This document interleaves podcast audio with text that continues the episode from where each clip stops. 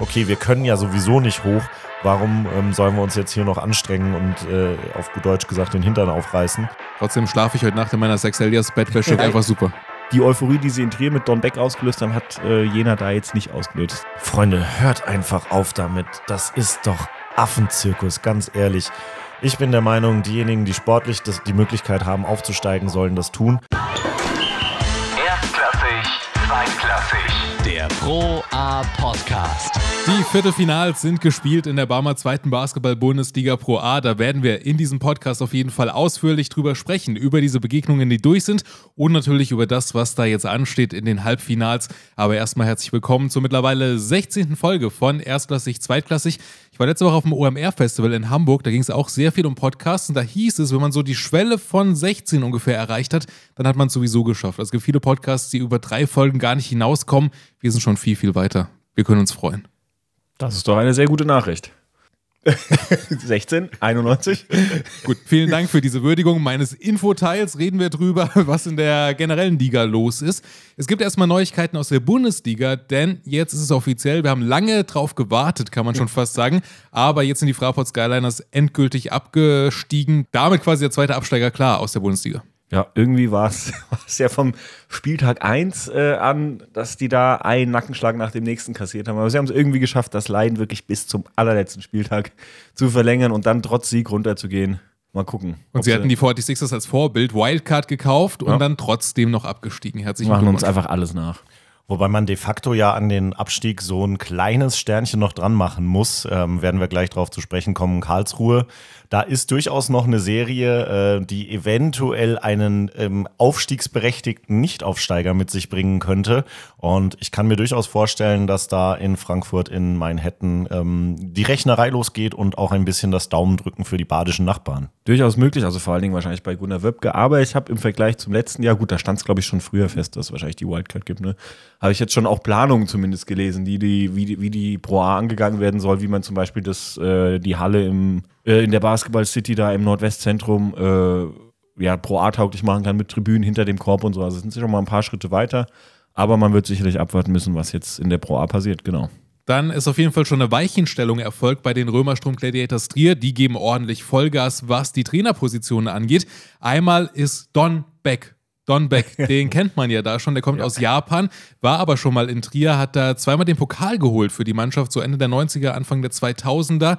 Der soll es also jetzt wieder richten mit seinen 69 Jahren und ist der neue Headcoach in Trier. Ja, ich war überrascht, dass er erst 69 ist. Der war für mich damals irgendwie schon alt. Und, und als ich die Nachricht gesehen habe, dachte ich, was, wie, den gibt's immer noch? Oder ist das jetzt ein Scherz oder was ist da los? Aber äh, finde ich hochinteressant und äh, auch eine gute Sache, dass er da zurück ist und bin sehr gespannt, was er da auf die Beine stellt. Das wird sicherlich eine Euphorie erzeugen, weil das ist ein Name in Trier, der steht für Erfolge, die sie da gefeiert haben. Und ich denke, das war eine sehr überraschende, aber wahrscheinlich die beste Entscheidung, die sie treffen konnten.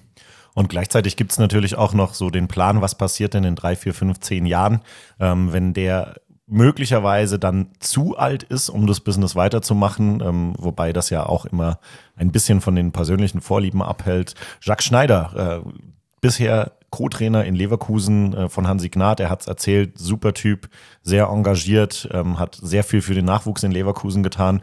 Jetzt in Trier als sportlicher Leiter und eben auch als Co-Trainer an der Seite von Don Beck aktiv. Das bedeutet, da sind die Ideen auch schon da, dass er irgendwann dann das Ruder übernimmt. Und mit Sicherheit haben sie ihn damit auch an die Mosel geködert, dass sie gesagt haben, okay, du bist jetzt zwar vielleicht nochmal nur Assistant Coach in Anführungszeichen, aber du kannst im Club schon mehr Verantwortung übernehmen und wir sehen perspektivisch auch dich in der Head Coach Rolle, was für so einen jungen Kerl natürlich ähm, immer das Ziel ist, wenn man im Basketball arbeitet, man will irgendwann Verantwortung übernehmen für eine Mannschaft. Und das hast du gerade gesagt, Hansi Gnad hat ja in höchsten Tönen von ihm gesprochen, hat ja gesagt, das ist jemand, der bald ein Headcoach werden wird. Diese Perspektive, ich glaube, ja, wie du sagst, die war es am Ende, die den Ausschlag gegeben hat. Ja, ich denke, es ist auch ein guter Schachzug, den noch dazu zu holen, weil der hat äh, die Pro A oder auch die, den deutschen Basketball, der jetzt aus der Nähe verfolgt, während Don Beck ja schon ein bisschen weiter weg war. Wer weiß, inwieweit er da involviert war oder wie er das alles äh, mitbekommen hat. Ich denke, das war auch nicht für ihn absehbar, dass er vielleicht doch nochmal in Trier landet. Ich denke, das ist ein gutes Duo. Und vielleicht der eine oder andere aus Leverkusen, ähm, vielleicht hat er im nächsten Jahr das Trierer Trikot an. Ich denke da zum Beispiel an Nick Hornsby. Wer weiß. Dann gibt es noch äh, zwei Trainermeldungen, die verkündet wurden. Einmal Patrick Flomo in Adland, der auch seinen Vertrag verlängert bekommen hat. Logischerweise, der hat äh, die Erwartung, glaube ich, übertroffen. Die haben ja die Wildcard gekauft nach der letzten Saison, wären ja eigentlich abgestiegen, jetzt in die Playoffs gekommen. Das war schon richtig stark. Und bei Paderborn auch eine Verlängerung, die ich auch ein bisschen überraschend fand. Steven Esterkamp, der bleibt weiter Headcoach da. Ja, hätte ich auch nicht mitgerechnet. Ich dachte, dass er jetzt doch vielleicht mal den Schritt da, da weg macht und was anderes ausprobiert, weil er ja auch wirklich erfolgreich da arbeitet mit den bescheidenen Mitteln. Diesmal wieder äh, bis zum letzten Spieltag im Playoff-Kampf. Ich glaube, das Jahr davor mit Jordan Barnes waren sie im, im Viertelfinale, sind dann rausgegangen. Ähm, also der ist da offensichtlich noch nicht fertig und mal gucken, was er nächstes Jahr auf die Beine stellt. Dann gucken wir nochmal, was äh, Spieler angeht, nach Hagen. Ich wollte gerne noch, ich, ich melde Ja. mich mal ganz, ganz fleißig. Thorsten, bitte. Ah, ja. Wer ist dieser Thorsten? Wir haben noch nicht, glaube ich, gesprochen über Björn Hamsen. Kann das sein? Oh, stimmt. Oh, ja, ja, äh, wichtig, ganz wichtig. Das stimmt. Der ist äh, jetzt aus Münster weg und hat sich gedacht, oh, Jena, das mache ich nochmal. Und total überraschend, also Björn Hamsen ja einer der erfahrensten äh, Coaches inklusive Netzwerk in der Pro A, den man so haben kann. Aber was ich so gesehen habe im Jenaer Umfeld, richtig Euphorie löst das nicht aus, sondern es ist eher so, ah ja, okay, man hatte keine Idee, also hat man Björn Hamsen genommen. Ich glaube, in Gießen, wenn man beispielsweise äh, die Parallele zu äh, Wucherer ziehen würde, würden sich alle die zehn Finger danach lecken, dass so ein Coach von so einem Format wieder da ist. Und äh, bei Björn Hamsen in Jena ist es irgendwie so, ach nee, nicht schon wieder. Aber ist ja auch zum dritten Mal jetzt, oder? Mittlerweile. Ja. Ja, Vielleicht ist das der Punkt so einfach, dass man da so ein bisschen negative unkreativ, Emotionen schon dran nicht, knüpft. Ja. nicht läuft. Aber mich hat es auch überrascht. Also mich haben die Reaktionen tatsächlich auch überrascht. Genau wie mich auch die Personalie ein bisschen überrascht hat. Wobei, wenn er da selber in Münster kündigt, muss er ja was in der Hinterhand gehabt haben. Aber ich hätte ihm beispielsweise auch zugetraut, dass er sagt, ich bin jetzt durch mit Basketball, ich mache jetzt mal was ganz anderes. Und äh, jetzt ist er in, in Jena. Aber die Euphorie, die sie in Trier mit Don Beck ausgelöst haben, hat äh, Jena da jetzt nicht ausgelöst. Da bin ich mal gespannt. Und der Nachfolger in Münster von ihm ähm, wird Götz Rodewald, Götz Rodewald, Bruder vom, von Jan Rodewald. Und auch er ja schon in Münster bekannt. Also auch da wieder ein altbekanntes Gesicht. Vielleicht für Hamsen, der war doch in Jena auch mal eigentlich ursprünglich mit einem unbefristeten Vertrag, oder?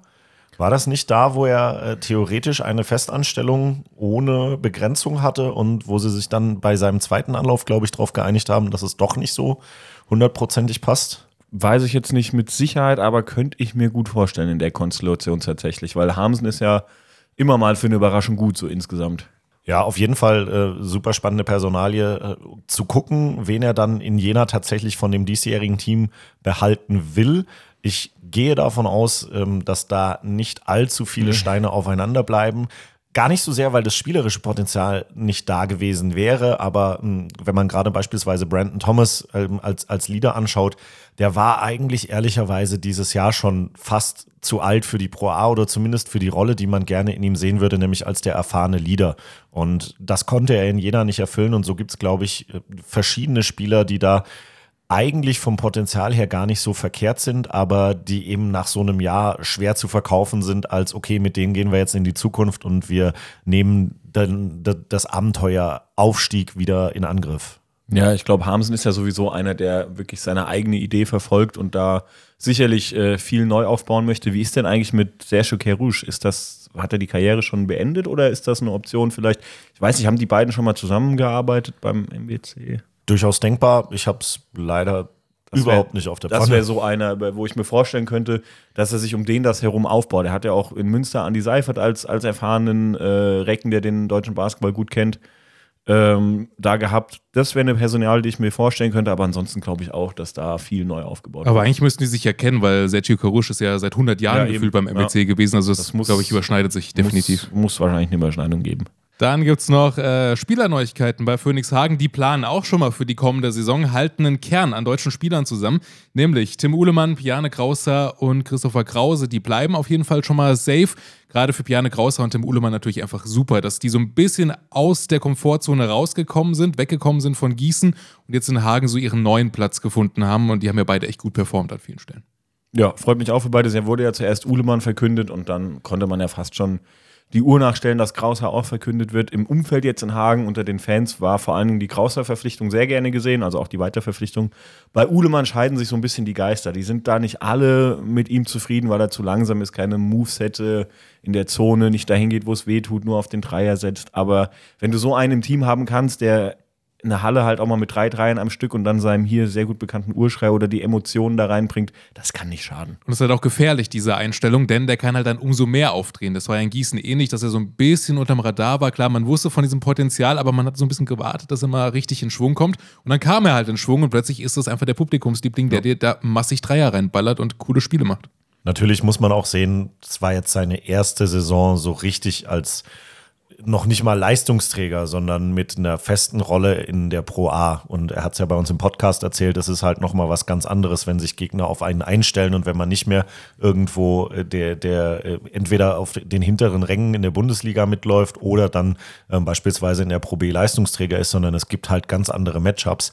Und auch da, wir kennen alle das Sprichwort von der Rookie Wall. Ähm, ich glaube jetzt nicht, dass er da reingelaufen ist, aber nichtsdestotrotz braucht es auch einfach eine gewisse Zeit und eine gewisse Arbeit, um dann in der Liga anzukommen und sich wohlzufühlen. Und deswegen glaube ich, es ist schön für die beide, dass sie die Möglichkeit haben, da ähm, jetzt in Hagen ihren Weg weiterzugehen. Ich glaube, es wird wahrscheinlich auch mit Chris Harris dort weitergehen. Also aus meiner Sicht gibt es keinen Grund, äh, den, den nicht zu verlängern, auch wenn das einige Hagener wahrscheinlich nicht so gerne hören werden. Und ähm, von daher denke ich, dass die beiden schon auch ihren Verbleib damit ähm, geknüpft haben, dass sie wissen, wer der Trainer ist. Ähm, und dementsprechend für mich beides indizieren dafür, dass Chris Harris auch nächstes Jahr äh, bei Phoenix an der Seitenlinie stehen wird. Wäre sonst ein bisschen untypisch, irgendwie ohne, ohne einen Coach da schon, wie du gesagt hast, ein deutsches Gerüst aufzubauen. Deutsche Positionen sind wichtig. Klar, sie kennen die, wissen, was sie an ihr haben, aber ich gehe auch davon aus, dass man da schon mit Harris da das beschlossen hat. Dann sprechen wir jetzt, wie angekündigt, über die ganzen Viertelfinalbegegnungen. Und ich habe mir gedacht, ich schneide einfach mal raus, was wir im letzten Podcast besprochen haben. Da war ja auch der Podcast zu Gast. Das heißt, wir hatten fünf unterschiedliche Meinungen, die gesagt haben, was sie denn erwarten würden. Das war teilweise relativ nah beieinander. Manchmal ging es auch so ein bisschen auseinander. Und ich würde sagen, wir starten einfach mal mit der Fechterbegegnung. Fechter gegen Hagen, das, was wir gerade auch besprochen haben. Und hören da einmal ganz kurz rein, was wir denn da so getippt haben, um das mal abzugleichen. Gegen Nürnberg jetzt beim. Das war das Falsche, das waren die Rebounds. Danke für die Erinnerung. Ich hätte das fast vergessen. Aber war, das war, war Hagen, 91 Rebounds. War, war ein Versehen, ne? Ja, war ein Versehen. so, hören wir nochmal rein. Fechter in der Serie Favorit, aber ich schreibe Hagen nicht ab. Also ich sage, mindestens eins holen sie sich auf jeden Fall. Ja, wäre auch mein Tipp, 3-1, glaube ich. Dann sage ich 3-0. Ja, ich habe auch ein 3-0 hier stehen. Ich habe auch ein 3-1 stehen. Ja, es war relativ nah beieinander. Am Ende war es dann doch der Sweep 3-0 Fechter gegen Hagen. Im ersten Spiel relativ deutlich, 32 Punkte Unterschied. Da hat Fechter vor allem von seinen Würfen gelebt. Unfassbar gute Quoten hatten die da.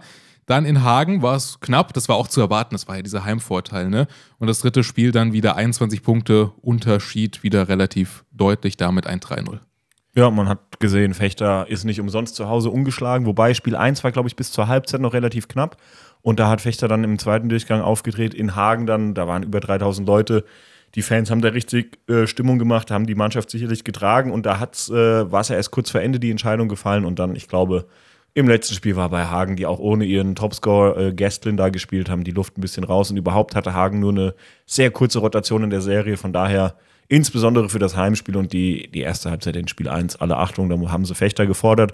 Aber die waren dann doch ein, zwei Nummern zu groß. Ich denke auch, am Ende waren einfach die Akkus leer. Sehr, sehr schade. Ich glaube, die Serie hätte noch mal ein bisschen Pfiff bekommen, wenn sie tatsächlich sich das zweite Heimspiel geholt hätten.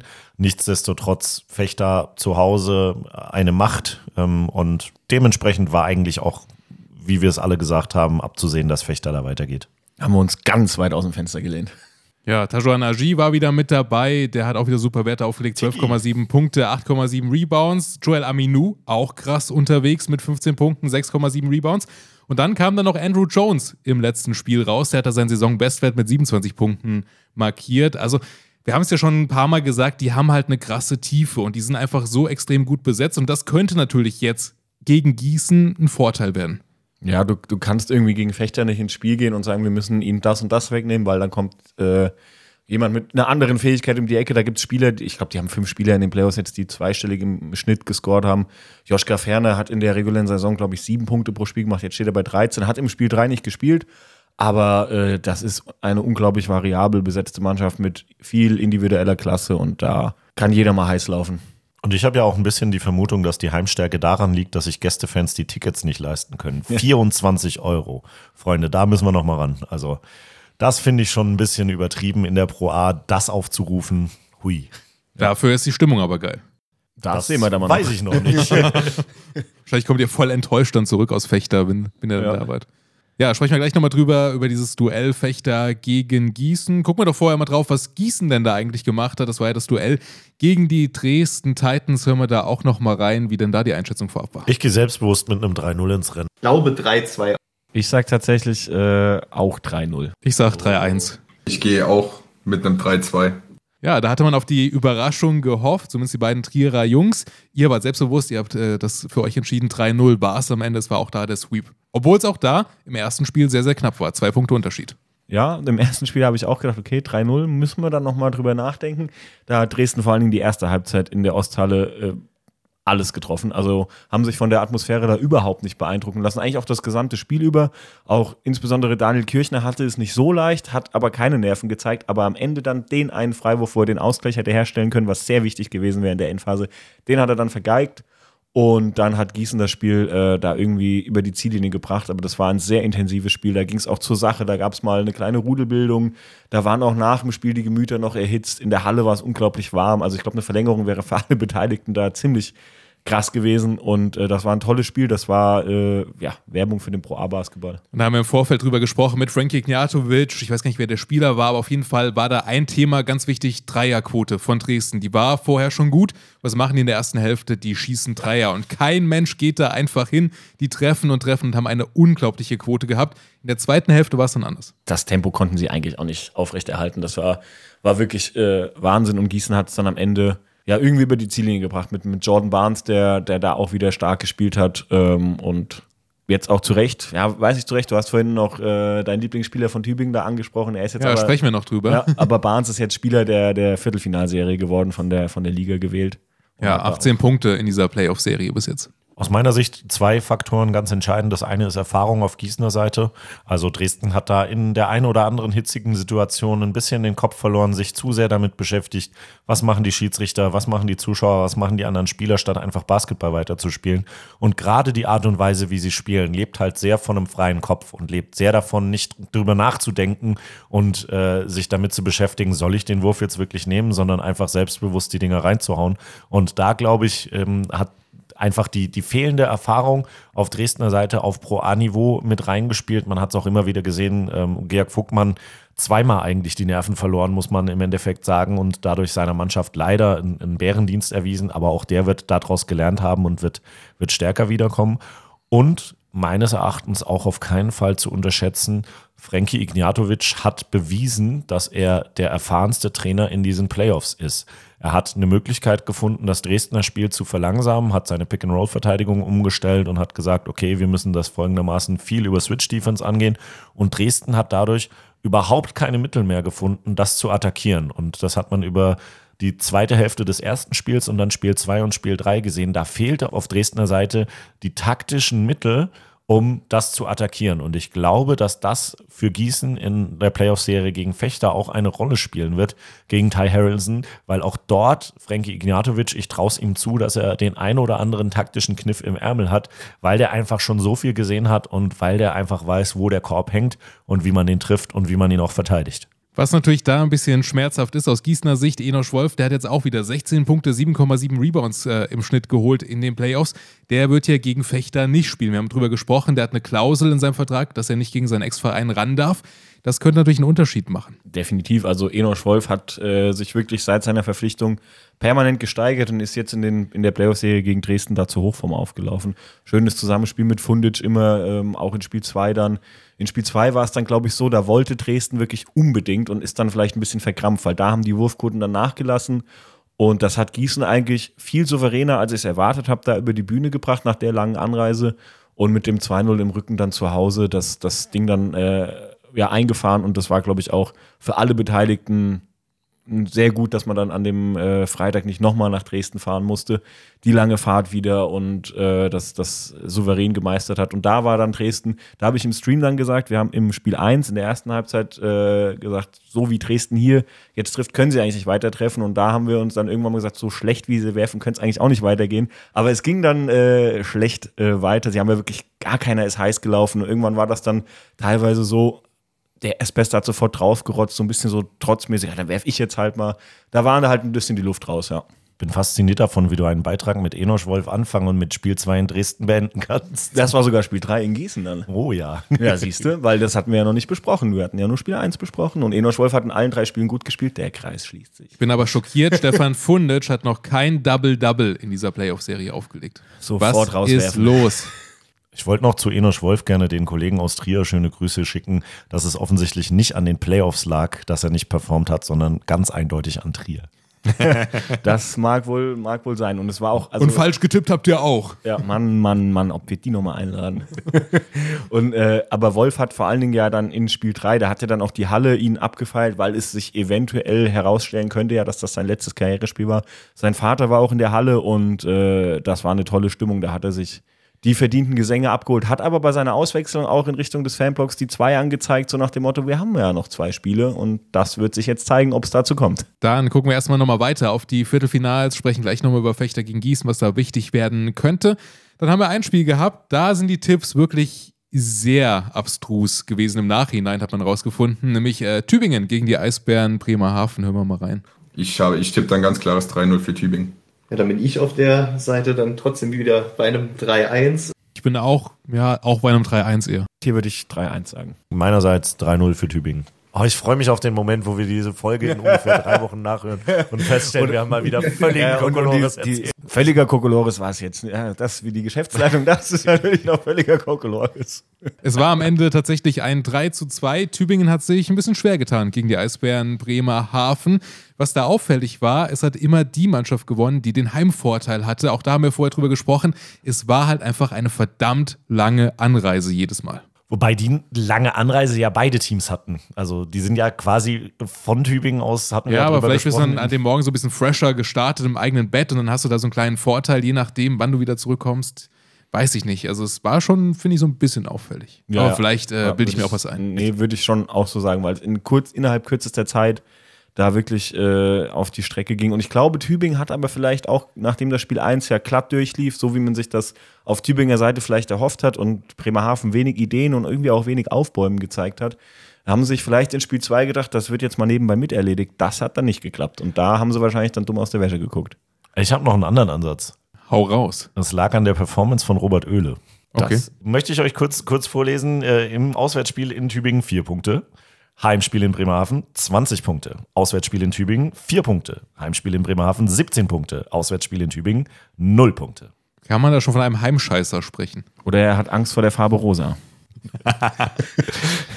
Genau, also ähm, ja, wie, wie du es gesagt hast, für mich fast unverständlich, wie, wie Tübingen in Bremerhaven aufgetreten ist. Und zwar nicht nur im ersten Spiel, sondern auch im zweiten Spiel. Da war Okay. von dem, wie sie verteidigen können und auch von dem, was sie offensiv haben, war sehr, sehr wenig zu sehen von dem Potenzial, was sie normalerweise abrufen können. Und ich habe eigentlich damit gerechnet, dass sie spätestens beim zweiten Mal aufgewacht sind und wissen, okay, wir können uns das nicht erlernen, hier irgendwie Shortcuts zu gehen und Abkürzungen zu laufen, sondern wir müssen hier wirklich hart arbeiten, um dieses Ding zu entscheiden und nicht nochmal zu uns nach Hause zurückzuholen. Und ähm, vielleicht fehlt da der Mannschaft auch ein bisschen noch die, die Erfahrung in solchen Spielen. Alles sehr junge Spieler, ähm, wenn wir jetzt mal ähm, Till Jünke rausnehmen. Übrigens auch ein, ein Garant im, im fünften Spiel meines Erachtens für den Tübinger Sieg, weil der eine starke Leistung gezeigt hat und sein Team an allen Enden getragen hat und das gemacht hat, was die von ihm brauchen. Nichtsdestotrotz, ich hatte insbesondere in Spiel 2 und in Spiel 4 den Eindruck, die Tübinger sind das ein bisschen laissez-faire angegangen. Die haben in der, in der ähm, regulären Saison, wenn sie gut gespielt haben, dann sehr, sehr viele Optionen generiert. Das heißt, die sind hart über Blöcke gegangen, sie haben äh, gute Cuts ähm, benutzt, um sich frei zu kriegen, haben clevere Backdoor-Cuts benutzt, sodass man eigentlich permanent in der Defense nur am Hinterherrennen war. Und natürlich, dazu gehört auch ähm, zu, zur Wahrheit, dass Bremerhaven da defensiv eine ordentliche Schippe draufgelegt hat und ihnen das Ganze nicht mehr so einfach gegeben hat. Ich hatte aber auch ein bisschen den Eindruck, das ist wie wenn man, äh, ich weiß nicht, ob ihr das kennt, äh, wenn man irgendwie ein Instrument spielt und ein Stück zu oft gespielt hat oder ein Lied zu oft gesungen hat, dann schleichen sich so Nachlässigkeiten ein und dann fängt man an zu schnuddeln und fängt an der einen Stelle an, es nicht mehr ganz explizit so zu spielen, wie man sich es eigentlich gedacht hat, weil das Gehirn eben einfach in, in ausgetretenen Pfaden ist und denkt, okay, ich weiß schon, wie das funktioniert, ich brauche nicht mehr diese, diese letzte 10% gehen. Und das ist, glaube ich, was Tübingen noch fehlt. Um wirklich zu der Top-Mannschaft zu werden, die dann vielleicht auch Meister werden könnte. Ähm, allerdings, das Halbfinale steht noch an, das Finale steht noch an. Es ist noch ein bisschen Zeit, das zu lernen. Aber für mich war das sehr, sehr auffällig, dass eben aus den, aus den Sachen, die sie gemacht haben, sie sehr wenig generiert haben, sondern es war sehr viel Bewegung. Sehr viele Tübinger Spieler ähm, haben sich auf dem Spielfeld hin und her bewegt, aber ohne irgendwo wirklich einen Vorteil rauszuschlagen, eben weil sie es nicht bis ins letzte Detail richtig gemacht haben. Das zum einen, jetzt hast du, ich wollte eigentlich, als du mit dem, äh, ich wollte den, spielt den selben Song nochmal Gag machen, als du damit angefangen hast, aber das war leider dann jetzt abgefahren. Aber du hast die Offensive jetzt angesprochen und in der Defensive, das hast du ja auch schon gesagt, die haben sich einfach 199 Punkte da eingefangen und waren ja eigentlich in der regulären Saison defensiv schon sehr stark unterwegs. Also da ist irgendwie auf dem Weg da nach, nach da oben einiges äh, verloren gegangen oder aus dem Gedächtnis verloren gegangen, ja.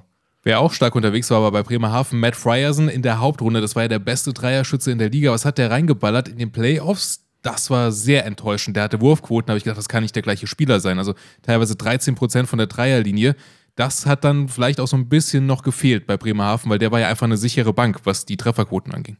Und in Spiel 5, irgendwann hatte ich so das Gefühl, Bremerhaven hat auch nicht das Glück verlassen, aber die Überzeugung, da als Team rauszukommen. Es waren insbesondere dann so nach dem starken dritten Viertel, das Tübingen da hingelegt hat, sehr, sehr viele Einzelaktionen auf Bremerhavener Seite. Es wurde sehr viel mit der Brechstange versucht, statt einfach wie bisher weiter als Team zu spielen.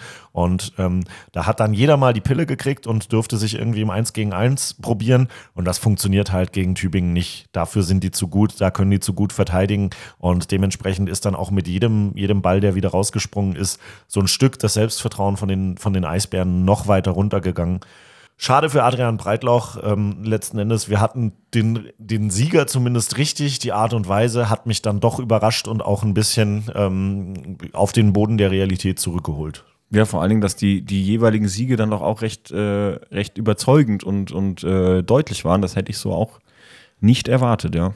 Das war auch so, wenn man sich das Stimmungsbild der, der, der Fans so anguckt, die Serie, wo, also in den anderen Serien natürlich, der Sieger war zufrieden, aber auch die unterlegene Mannschaft, hey, tolle Saison, haben uns gut verkauft, aber da war es irgendwie so, da war die Kritik nach den jeweiligen Packungen in fremder Halle schon recht deutlich, auch, auch aus Bremerhavener Seite, dass man sich so nicht präsentieren kann, wenn man doch mal wieder in die Bundesliga will und da mal jetzt äh, im Sommer sich sammeln muss, um dann die Top 4 anzugreifen, ja. Auf Tübinger Seite natürlich, haben wir eben schon drüber gesprochen, müssen den Namen nochmal nennen. Sex Elias hier mit 19,2 Punkten, 7 Rebounds im Schnitt. Der performt weiter, deswegen hat es mich auch so ein bisschen gewundert, dass er jetzt nicht dieser Viertelfinalspieler geworden ist. Aber wir haben auch eben beim Essen drüber gesprochen. Jordan Barnes hat einfach ein Spieler, der sehr unauffällig ist, der aber auch kein Ego-Zocker ist und der einfach überzeugt mit dem, Ja. was er da irgendwie tut. Also irgendwie, wenn er den, den, der, wenn er der Meinung ist, Gießen braucht jetzt Punkte und es kann nichts kreiert werden oder es hat die letzten Angriffe nicht funktioniert, ja, dann schmeißt er den Ball halt einfach rein oder zieht zum Korb oder stoppt ab, wirft aus der Mitteldistanz. Also der ist, der weiß irgendwie immer, was die Mannschaft genau braucht, aber ohne, dass es A groß auffällt oder B, dass man sich denkt, was für ein Ego-Zocker. Also toller Spieler. Trotzdem schlafe ich heute Nacht in meiner Sex Elias Bettwäsche, weil äh, finde ich einfach super. Vielleicht hat den Ausschlag gegeben, dass Barnes mit seiner Mannschaft 3-0 gewonnen hat und, und äh, Tübingen halt nur 3-2, aber ja, Dann gibt es noch ein Spiel, beziehungsweise gab es ein Spiel, nämlich äh, Karlsruhe gegen Adland. Und auch da hören wir natürlich vorher nochmal rein, was wir da getippt haben. Ich bin hier bei einem 3-0, weil mir Karlsruhe einfach zu stark ist. ich bin auch bei einem 3-0. Äh, ich ziehe den Flomo-Joker und sage 3-1. Ja, und ich sage auch 3-0. Ich glaube, es wird kein Sweep für Karlsruhe. Unterm Strich 3-1. Zwei Leute lagen richtig, darunter auch äh, Thorsten, der den Flomo-Joker gezogen hat. Zu Recht. Der Flomo-Joker hat gestochen und äh, man kann äh, aus Tippsicht zumindest fast ein bisschen von, von Glück sprechen, dass dann im, im letzten Spiel Christmas leider nicht mehr mitspielen konnte. Das wäre auch nochmal, glaube ich, ein anderes Game geworden. Im, Im zweiten Spiel natürlich auch, muss man, muss man fairerweise dazu sagen, Maurice Pluskota nicht dabei, aus akademischen Gründen verhindert. Was auch immer die akademische Gründe an einem Sonntag sein können. Vielleicht äh, hat ihm Flomo da eine Klausur reingedrückt als Joker. Ja, Devontre Perry bei Adland auch nicht mehr mit dabei, dann gegen Ende hin. Auch das natürlich Genau, schmerzhaft. Zweite Halbzeit ist er ausgefallen im, im Spiel 4 und da haben sie es aber lange offen gehalten, konnten dann aber das äh, nicht über die Ziellinie bringen. Haben sich aber dafür, dass sie wirklich die Hauptrunde so schwach beendet haben, sehr, sehr gut aus der Affäre gezogen und freut mich auch, dass sie das zweite Heimspiel bekommen haben. Ich denke auch auf, auf Quakenbrücker Seite kann man auf jeden Fall mit der Saison äh, zufrieden sein. Nach dem Abstieg, glaube ich, hätten alle Schlimmeres erwartet und waren schon glücklich über den Playoff-Einzug. Dass damit Karlsruhe ein Gegner kommt, der schwierig zu schlagen ist, auch das war vorher bekannt. Von daher, die Entwicklung geht in die richtige Richtung. Da ähm, braucht jetzt keiner irgendwie über verpasste Chancen reden. Und ich bin tatsächlich auch froh, dass Karlsruhe sich nicht hat hängen lassen. Es kam ja vor Beginn der Viertelfinalserie die, die Nachricht raus, wir haben es vorhin kurz angedeutet, dass im Falle eines Aufstiegs, äh, eines sportlichen Aufstiegs, dieser nicht realisiert werden könnte, weil keine Halle zur Verfügung steht für die Zwischenzeit, bis Ende des Jahres dann die Europahalle wieder in, in Karlsruhe zur Verfügung steht. Und ich hatte schon so ein bisschen Bedenken, ob da bei den Spielern dadurch etwas die Luft raus ist, so nach dem Motto, okay, wir können ja sowieso nicht hoch, warum ähm, sollen wir uns jetzt hier noch anstrengen und äh, auf gut Deutsch gesagt den Hintern aufreißen? Aber ähm, sie haben offensichtlich genug sportlichen Ehrgeiz, um äh, das zu ändern. Ja, vier Namen, die wieder bei Karlsruhe natürlich rausstechen. Keine Überraschung. Basu Kone, Lovell Cabell, Ben Shungo und Maurice Boskota. Maurice Boskota wieder 10 Punkte, 9,7 Rebounds im Schnitt in dieser Playoff-Serie. Das ist halt auch so ein Mr. Double-Double in der Pro A mittlerweile. Und die anderen drei ja auch mega gut unterwegs. Gerade Ben Shungo, auch diese Nachverpflichtung da aus Ludwigsburg. Gigantisch eingeschlagen und Basu Kone, ey, Wahnsinnsspieler. Wir haben ja neulich auch schon mal drüber gesprochen, gerade dieses Duo plus Kota Kone in der BBL wäre vielleicht eine Option. Möglich ist es, aber wenn Bluskota da ja offensichtlich akademische Gründe hatte, wird er da ja irgendwie ein Studium oder was auch immer er dann da macht. Vielleicht baut er sich in Karlsruhe was auf und hat gar nicht mehr das Ziel BBL, aber von den statistischen Werten und wie die beiden zusammenspielen, wäre das äh, sicherlich möglich und eine Option. Ist er nicht Fachinformatiker? Haben wir nicht irgendwo neulich ja, was gesehen? Ja, das ist korrekt. Und das mag für dich überraschend kommen, aber man kann durchaus in einer Stadt studieren und in einer anderen arbeiten. Ich weiß, da als Gießener ist das schwer vorstellbar, aber das funktioniert. Ja, wer weiß. Damit steht fest, wer im Halbfinale aufeinander trifft. Gießen spielt gegen Fechter und Karlsruhe spielt gegen Tübingen. Das heißt, das Baden-Württemberg-Duell gibt es auch da. Auch das ist natürlich ein Ding, was durchaus hitzig werden könnte, rein von den Fans her, weil das macht natürlich richtig Bock, wenn das so nah beieinander ist. Ja, und für Tübingen ist das wahrscheinlich ein Katzensprung. Können sie jetzt mittlerweile hinlaufen, so von der Distanz, die sie vorher überbrücken mussten. Das Problem ist, die verstehen sich ja nicht, die Schwaben und die Badner. Also die können sich nicht unterhalten, wenn sie da zum Auswärtsspiel jeweils da sind. Kommunikationsprobleme. Solange es die nur zwischen den Gegnern gibt und nicht in, den eigenen, in der eigenen Mannschaft, soll das ja, soll mir das recht sein. Ich bin gespannt auf die Serie, weil Karlsruhe, nach dem, was wir von Tübingen jetzt gesehen haben, äh, ist Karlsruhe für mich da nicht chancenlos. Gerade mit den von dir eben angesprochenen vier Spielern plus Kota und diese Gartriege, die drei da, äh, die werden Tübingen vor einige Aufgaben stellen. Und wenn sie da so verteidigen wie äh, teilweise gegen Bremerhaven, dann könnte das eng werden. Da muss man natürlich sagen, äh, Maurice plus Kota und Basu Kone beide fraglich für das erste Spiel gegen Tübingen. Ähm, Kone gegen, gegen Quakenbrück umgeknickt und ähm, hat sich den Knöchel verletzt. Plus Kota kämpft mit Erkältungssystem, äh, Erkältungssystemen, Erkältungssymptomen. Ricola. Äh, heißt das Wort. Kann natürlich auch so taktisches Spielchen sein. Wir sagen mal, die beiden sind nicht dabei und trainieren nicht und gucken mal, was die Tübinger so damit machen. Überraschung. Aber äh, gerade bei Basu Kone im Spiel gegen Quakenbrück, da habe ich mich schon gewundert. Also äh, da dachte ich tatsächlich, der kommt überhaupt nicht wieder. Ähm, hat dann nochmal die Zähne zusammengebissen und ähm, war, dann, war dann glücklicherweise wieder da schauen wir mal, ob er dann tatsächlich auf dem Feld steht, äh, ob es eine Nebelkerze war oder ob er tatsächlich nicht, nicht einsatzfähig ist.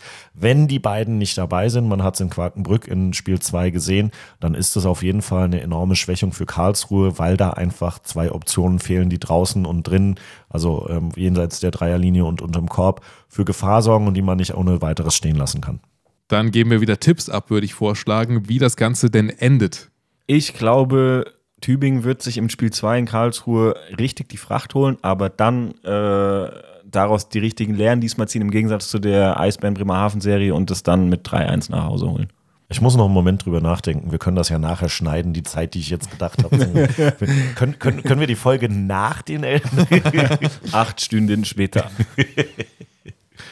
Hm, also ich finde es tatsächlich eine, eine, eine, sehr, sehr schwierige Sache. Ich hätte vor den Playoffs gesagt, dass Tübingen auf jeden Fall in der Lage ist, Karlsruhe da das Leben schwer zu machen. Und insbesondere, ähm, da, da Karlsruhe sich gegen Quakenbrück auch nicht sonderlich gut präsentiert hat. Ich glaube aber, so was ich jetzt von Tübingen gesehen habe und äh, meine schwäbischen Freunde mögen es mir verzeihen, dass Karlsruhe sich durchsetzen wird. Allerdings auch erst im fünften Spiel auswärts in Tübingen 3 zu 2 für Karlsruhe. Uh, spannend. Du brauchst nicht abzuhauen, du musst auch noch tippen. Simon hat, glaube ich, gerade den Moment auf Kamera aufgenommen, der uns später dann äh, wieder vorgehalten werden Ja, wird. korrekt. Ich tippe tatsächlich auf ein auch 3 zu 1 für Tübingen, weil ich glaube, dass sie ihre Lehren gezogen haben aus diesen Spielen gegen Bremerhaven und ich glaube, dass sie Karlsruhe schon in den Griff kriegen können, auch wenn ich weiterhin Angst vor Karlsruhe habe. Ich glaube trotzdem, dass Tübingen das will, dass die hoch wollen, dass die da Bock haben und dass sie da Feuer fangen werden und dass sie das dann doch irgendwie über die Bühne bringen. 3-1. Ja, sie haben es ja auch im Saisonendspurt, waren sie, glaube ich, in der Hauptrunde dann in den letzten zehn Spielen oder so die einzige Mannschaft, die Karlsruhe geschlagen hat. Ähm, und ja, ich denke auch, die werden das machen. Ihr dürft aber nicht die Erfahrung auf Karlsruher Seite unterschätzen. Also Tübingen, alles sehr, sehr junge Spieler. Ähm, sehr viel genau das. Ich will unbedingt und ich will es schaffen. Also ich kann mir vorstellen, dass das eine engere Kiste wird, als ihr beide gerade denkt. Wir werden es überprüfen und werden es dir um die Ohren hauen im Zweifel. Das ist völlig in Ordnung. Ich werde das Gleiche tun. Auch das ist vollkommen in Ordnung. Davon ist auszugehen, ja. Ich bin sehr gespannt. Dann werfen wir nochmal einen Blick auf Fechter gegen Gießen, haben wir eben schon ein bisschen drüber gesprochen. Bei Gießen natürlich Enosch Wolf nicht mit dabei. Und dann dieser, ja, schwierige Heimvorteil, auch da tatsächlich auf beiden Seiten. Weil Gießen ist extrem heimstark, nicht so stark wie Fechter, die haben einfach noch gar nicht daheim verloren. Aber die Osthalle, die macht schon durchaus einen Unterschied. Julius Wolf auf Fechterer Seite, der kann ein Lied davon singen, dass er sich doch aus dem Konzept gebracht hat. Ja, definitiv. Er hat in dem, in dem Hauptrundenspiel äh, keinen seiner Freiwürfe getroffen. Also das äh, hat schon viel Spaß gemacht, ihn da aus dem Konzept zu bringen. Enosch hat nach dem Spiel gesagt, die ersten drei Mal fand ich es richtig lustig. Bei den letzten beiden hatte ich dann sogar fast ein bisschen Mitleid. Aber es war äh, unterhaltsam. Mal gucken. Er wird sicherlich äh, beweisen wollen, dass er auch in der Osthalle einen Freiwurf versenken kann. Aber ich würde auch sagen, die, die Osthalle ist äh, durchaus in der Lage, die Mannschaft zu einem Überraschungssieg zu tragen. Und ich bin der Meinung, ohne Enosch Wolf und ich äh, habe auch gehört, Luca Finkal wird auch ausfallen. Der hat sich irgendwie einen doppelten Bänderriss zugezogen. Wird es äh, mit einer kürzeren Rotation schwierig, äh, da Fechter mehr als einmal zu ärgern. Ich denke, das zweite Spiel kann man gewinnen. Das wäre auch so ein bisschen mein Wunschszenario. Spiel 2 holen und dann in eigener Halle die Saison äh, beenden. Deswegen sage ich hier 3-1, weil Fechter einfach zu stark ist. In Fechter zu gewinnen ist fast unmöglich. Und äh, wir haben es eben schon angesprochen, die Tiefe im Kader, individuelle Klasse. Wie, wie hast du getippt? Äh, 3-1 für Fechter. Wäre tatsächlich auch mein Tipp. Ja, 3-1. Ähm, ich würde mich sehr freuen, wenn Gießen noch ein, ein zweites Heimspiel wär holt. super. Ich glaube, dass, dass Frankie tatsächlich in der Lage ist, Fechter durchaus taktisch vor Probleme zu stellen. Nichtsdestotrotz ohne Enosch Wolf wird das Ganze schwierig, insbesondere wenn Agi auf Seiten von Fechter spielen kann, wie er es im letzten Hauptrundenspiel nicht gemacht hat. Ähm, und letzten Endes denke ich, dass da Fechter einfach auf Dauer tiefer besetzt sein wird. Und auch von mir gibt es ein 3-1 tatsächlich. Also vier Spiele ja, aber für Gießen glaube ich keine Chance da zu gewinnen. Glaube ich nicht. Und ich wünsche mir von Jonathan Kolmer, dass einfach für beide äh, Heimspiele die, die Preise für Auswärtsfans auch angehoben werden. 46 Euro einfach. Ja, und ich wünsche mir, dass äh, jeweils äh, über 3000 Leute den Weg in die Ostteile finden. Das wäre schon schön. Und auch alle in Rot, das sah sehr gut aus in Spiel 3 gegen Dresden. Sind wir auf jeden Fall gespannt, was da auf uns äh, zukommt in diesen Halbfinals. Wir werden drüber sprechen in der nächsten Folge dann und werden dann natürlich auch einen Blick aufs Finale werfen, denn das ist quasi in zwei Wochen wieder. Da gucken wir dann mal drauf, wie wir getippt haben und äh, wer denn dann aufgestiegen ist, vielleicht aufgestiegen ist, denn die Option, dass Karlsruhe eben auch ins Finale kommt, die gibt es ja durchaus auch, wenn man Thorsten glauben möchte. Und dann ist halt natürlich spannend, was dann passiert. Holt dann Frankfurt. Frankfurt, Frankfurt. Holt dann Frankie Ford nochmal äh, eine Wildcard oder was passiert da? Holt Bayreuth eine Wildcard? Wahrscheinlich nicht, weil es finanziell einfach schwierig ist. Oder vielleicht jemand aus der Pro A. Spannend finde ich ja genau das, dass es mittlerweile zwei unterschiedliche Wildcards gibt. Eine Nicht-Abstiegs-Wildcard und eine echte Wildcard. Freunde, hört einfach auf damit. Das ist doch Affenzirkus, ganz ehrlich. Ich bin der Meinung, diejenigen, die sportlich das, die Möglichkeit haben, aufzusteigen, sollen das tun. Und wenn nicht, dann fragt man halt einfach in der zweiten Liga so lange weiter runter, bis man denjenigen gefunden hat, der hochgehen will. Und wenn die nicht wollen, dann fragt man die beiden Absteiger aus der ersten Liga, der ersten, den 17., ob der drin bleiben will oder den 18. Dieses ganze Hin und Her mit, wir machen eine Wildcard und 700.000 Euro einfach nur, um Großstädte in die BBL zu bringen meines Erachtens völlig überflüssig und dem sportlichen Gedanken komplett zuwider. Also einfach sportlich entscheiden lassen und gut ist. Was natürlich auch noch spannend ist, wenn wir nochmal eine Liga runtergucken, wo du es gerade sagst, Pro B, wer kommt denn da hoch? Fechter 2 ja auch noch weiterhin im Rennen. Der mir auch signalisiert, naja gut, wenn Fechter in die BBL aufsteigen würde, die zweite Mannschaft in die Pro A geht, könnte man das durchaus mal machen. Wobei ich glaube, dass, dass die Kosten in der Pro A tatsächlich für, für so ein Team nochmal deutlich höher als in der Pro B sind. Und ähm, also man will ja dann auch kein, kein Team stellen, was, was Erfahrung sammelt und dann jedes Wochenende mit 40 auf die Mütze kriegt. Also das muss ja dann schon auch zumindest halbwegs konkurrenzfähig sein, damit sich einfach A, die Fahrten lohnen, aber B, auch alles, was da an, an Spieltagsorganisation etc. drumrum äh, dranhängt, dass, dass sich diese Kosten tragen. Und da wäre Fechter der erste Verein.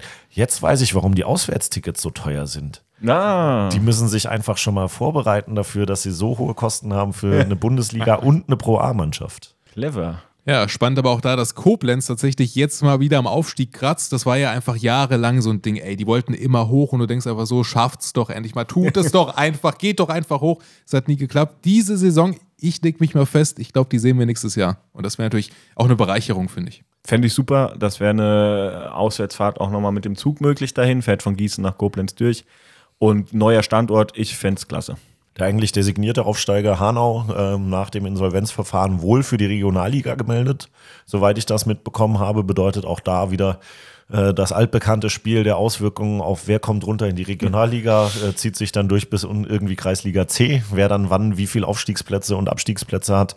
Nichtsdestotrotz äh, da alles Gute an den Verein und eine, eine baldige Rückkehr in, in den professionell organisierten Sport. Und ähm, ja, Koblenz, freue ich mich. Dann machen wir damit den Sack zu von dieser Folge. Sagen vielen Dank fürs Zuhören. Ihr kennt das. Wenn ihr uns noch nicht folgt auf Instagram, gerne da mal ein Like da lassen. Facebook, überall und am allerliebsten natürlich auf Spotify einfach äh, ein Follow da lassen. Äh, das freut uns natürlich sehr. Wir sagen vielen Dank weiterhin für eure Unterstützung. Vielen Dank fürs Zuhören und hoffen, euch hat das gefallen. Schreibt uns gerne Nachricht at erstklassig-zweiklassig.de und dann wünschen wir euch viel Spaß in den Halbfinals. Wiedersehen. Tschüss. Zweitklassig. Der Pro A Podcast. Wenn euch diese Folge gefallen hat, lasst gerne ein Abo da. Alle Kanäle seht ihr auf erstklassig-zweitklassig.de.